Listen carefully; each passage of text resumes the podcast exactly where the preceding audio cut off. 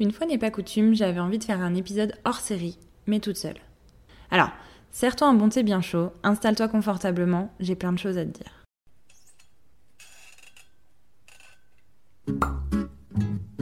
On s'y trouve bien. Mais ne croyez pas que c'est un repère Dans un d'alcoolique. coin pourri du pauvre Paris, sur une place, une espèce de fée d'un vieux bouge a fait un palace. Hello, bienvenue au Tarot Bistrot. Je suis ton hôtesse Pauline aka l'arcaniste, tarologue créative et passionnée. Dans ce podcast, seul ou avec mes invités, on plonge au cœur du tarot à la bonne franquette. On va parler intuition, créativité, introspection et bien d'autres choses. Alors serre-toi un verre, assieds-toi à notre table et laisse-toi porter par les arcanes. C'est l'heure de l'apéro. Souvent, quand tu racontes aux gens que tu utilises le tarot dans ta vie, ils répondent ça. Mais euh, le tarot, euh, c'est pas le, le truc que les euh, voyantes elles utilisent pour euh, lire l'avenir? Sache-le, les gens qui disent ça, j'ai juste envie de les étriper. Pour moi, la voyance est une discipline, la tarologie en est une autre. Il y a certainement de nos jours des voyantes et des cartomanciens cartomanciennes qui utilisent le tarot comme support de voyance, mais ce n'est pas mon cas. D'ailleurs, la voyance, et c'est encore mon avis, ça n'existe pas. Je ne crois pas qu'on puisse prédire un quelconque futur puisque je ne crois pas que l'avenir soit déjà tracé. Oui, je suis du genre à ne croire que ce que je vois. Bon, ok, Admettons que ce soit le cas. Est-ce que c'est pas un peu se spoiler de regarder dans son avenir? La voyance, ça laisse les gens plantés là, victimes passives de leur vie, et surtout, ça les déresponsabilise. Et non, le tarot n'a pas été dessiné pour faire de la voyance à la base. Au XVe siècle, quand il est apparu en Europe, il servait a priori de jeu de hasard ou de base d'apprentissage dans les hautes classes sociales. Et par la suite, les cartomanciens, cartomanciennes ne s'en servaient pas pour prédire l'avenir puisqu'il était bien trop cher pour eux. Il était réservé aux élites. Et les élites de l'époque, c'était bien souvent des membres de sociétés secrètes, tels que les francs-maçons ou les hermétistes.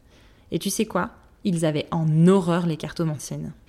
Ces bons messieurs, oui on est sur un public très masculin, étaient persuadés que le tarot était en fait un livre sacré qui renfermait un secret. Bon, à partir de là, on a eu un tas de conjectures sur l'origine égyptienne ou juive du tarot, mais c'est pas le sujet aujourd'hui. Donc, historiquement, le tarot n'est pas fait pour la voyance. Je vais quand même t'exposer ma vision du tarot parce que je suis là pour ça après tout. Pour moi, le tarot est un outil de connaissance de soi. Il aide à mieux se comprendre, à aller chercher des pistes à emprunter, des directions à suivre. Il pointe du doigt là où il y a un problème, un point à travailler, quelque chose à éclaircir. Ma conviction, c'est que le tarot est un formidable outil de développement personnel.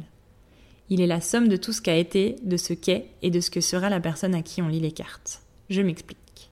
On dit souvent qu'une image vaut mille mots. Ça tombe bien, le tarot c'est 78 images. Donc si on multiplie tout ça, environ 78 000 mots, ça fait un sacré livre d'histoire, tu ne trouves pas? Ajoute à cela toutes les combinaisons possibles, de 2, 3, 4, 10, 20 cartes. Imagine tout ce que tu peux raconter avec ça. Je crois que consulter le tarot, c'est dialoguer avec un ami. Un ami qui parfois est d'un soutien et d'une bienveillance étincelant, et d'autres fois te balance des gros coups de pied au cul. Lire le tarot, c'est conscientiser ce qu'il y a au fond de soi. Tu sais, la phrase que je répète le plus en consultation en atelier, c'est le tarot ne te dit pas ce que tu ne sais pas déjà. Attends, je te répète. Le tarot ne te dit pas ce que tu ne sais pas déjà. Ça paraît clair? Si on réfléchit, pourquoi on arrive à interpréter les cartes? Parce qu'on a déjà une petite idée de ce qui se cache derrière la problématique ou la situation pour laquelle on se les tire, non? Et cette petite idée, elle vient souvent de l'inconscient. Et c'est pareil quand c'est un pro ou une pro qui fait un tirage. Et elle a le point de vue externe qui nous manque quand on est au cœur de la problématique. On observe trois niveaux de lecture dans le tarot. Le terre à terre, c'est tout ce qui a trait à la matière au quotidien, travail, argent, amour, santé. Le développement personnel pour cheminer vers soi-même. L'ésotérique pour passer dans le sacré, les mythes fondateurs, la philosophie, mais j'en parlerai pas aujourd'hui. Le premier niveau, le terre à terre, c'est ce que les personnes viennent chercher en consultation. Puis-je trouver l'amour Quand vais-je changer de travail? Souvent, ces personnes que je reçois, je leur dis que je ne suis pas voyante et que le seul moyen de savoir si elles vont trouver l'amour ou changer de travail, c'est de se lancer. Et c'est précisément là qu'on passe au deuxième niveau de lecture du tarot. Celui qui expose les ombres et les lumières des consultants en allant gratter au fond du fond pour retirer la couche de poussière et tailler dans le vif. Reprenons un peu en arrière. L'ombre, c'est quoi? Selon toi, c'est quoi? Bon, j'ai regardé dans le gros Robert et ça me dit zone sombre créée par un corps opaque qui intercepte les rayons lumineux. Donc, on est d'accord déjà, pas d'ombre sans lumière. Allons plus loin. Selon Jung, l'ombre représente tout ce que nous cachons aux autres et à nous-mêmes pour ressembler à un modèle idéal. Cette ombre-ci est donc la partie immergée de ton iceberg personnel. On croit souvent que faire ce qu'on appelle du shadow work, travail de l'ombre, c'est transformer les ombres en lumière. Moi j'appelle ça un miracle, et pourtant je suis pas croyante. Non, l'idée qui se cache derrière le shadow work, c'est d'aller chercher dans tes ombres pour mieux comprendre certaines parts de ton être, les accepter et les cajoler. Et puisque l'ombre se cache dans l'inconscient, il faut aller la chercher pour la conscientiser, n'est-ce pas? Et inversement, on peut aussi travailler sa lumière, donc ce qu'on sait, pour toujours s'améliorer et enrichir sa vie. Et c'est là qu'intervient le tarot. En tant qu'outil, support, le tarot permet de partir en voyage introspectif avec soi-même, guidé par un ou une tarologue ou seul dans son salon, ou dans sa salle de bain, ou dans son lit. Le tarot, c'est des images, donc des couleurs et des symboles. Dans notre inconscient collectif, les symboles ont des significations. Par exemple, prends un champ de blé. Ça va te parler de récolte, d'abondance, de fertilité. Dans une symbolique plus personnelle, le blé peut te rappeler un moment de ta vie, le champ qui se trouvait juste à côté de la maison où tu as grandi par exemple. L'idée c'est de se plonger dans ces images pour en extraire la moelle et l'interpréter en fonction de sa question, de sa situation actuelle. Et là, il faut suivre bien souvent son intuition pour avoir les bonnes réponses, parce que cette dernière est connectée à l'inconscient directement. Dans le tarot, on retrouve 78 cartes. 56 arcanes mineures qui expriment les activités et questionnements du quotidien. 22 arcanes majeures qui sont des plus grosses cartes qui marquent quant à elles des moments importants de la vie.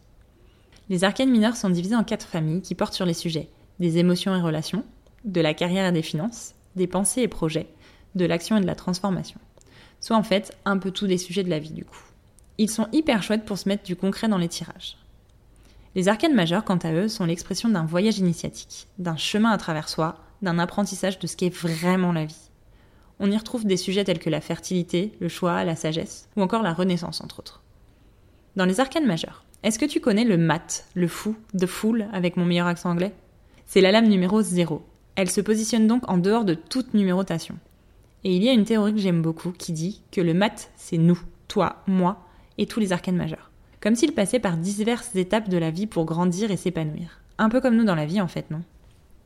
Du coup, grâce au tarot, on peut faire un voyage intérieur, soit en passant sciemment, étape par étape, et en s'infusant des symboliques de chaque carte pour répondre à diverses problématiques. Par exemple, je suis en pleine, en pleine problématique de reconstruction d'une entreprise, de démolition et de reconstruction. Je vais m'appuyer des énergies de la tour pour m'aider dans ce process. On peut aussi décortiquer chaque symbolique de carte et se poser des questions autour de ces symboliques. Et puis parfois, on peut juste se faire un tirage pour essayer de comprendre un moment clé de sa vie. Et on peut encore imaginer un tas de choses autour du tarot pour aller plus loin dans le développement personnel. Comme par exemple de l'associer à une pratique artistique en prenant chaque arcane pour en sortir l'essence avec un dessin ou un collage. Ou encore écrire des poèmes autour des arcanes. Ou bien incarner carrément les arcanes en portant les mêmes vêtements en s'inspirant de leur potentiel vie. Ça te paraît dingue?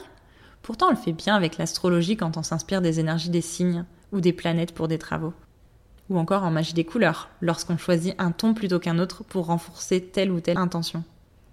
Bref, notre vie n'est que symbole, couleur, image, et le tarot est un support d'expression de ces symboles. Alors, autant l'utiliser. C'est tout pour cet épisode spécial qui, je l'espère, t'aura bien plu. Si tu veux en discuter, n'hésite pas à m'envoyer un petit mail, message, vocal ou tout ce que tu veux. Je serai ravie d'échanger avec toi. En attendant, si cet épisode a mis des étoiles dans tes yeux, tu peux m'en donner 5 sur ta plateforme d'écoute favorite. Vacances oblige, on se retrouve dans 3 semaines avec un épisode sur la mort dans tous ses états. Et un changement colossal pour l'arcaniste qui devient Fortunae. Mais je garde encore un peu la surprise. En attendant, je te souhaite de belles fêtes de fin d'année. À bientôt au Tarot Bistro. Ce podcast est autoproduit par moi, Pauline Mison, aka l'Arcaniste. Pour me soutenir, tu peux me suivre sur Instagram sur le compte de l'Arcaniste, aller faire un tour sur mon site web ou mon Tipeee ou réserver un tirage. Tu peux aussi t'inscrire à ma newsletter mensuelle dans laquelle je te parle tarot. Quelle surprise Et sinon, on se retrouve à ma boutique d'Annecy, Arcane Noir, où tu pourras trouver tout ce dont tu as besoin pour pratiquer le tarot et la sorcellerie.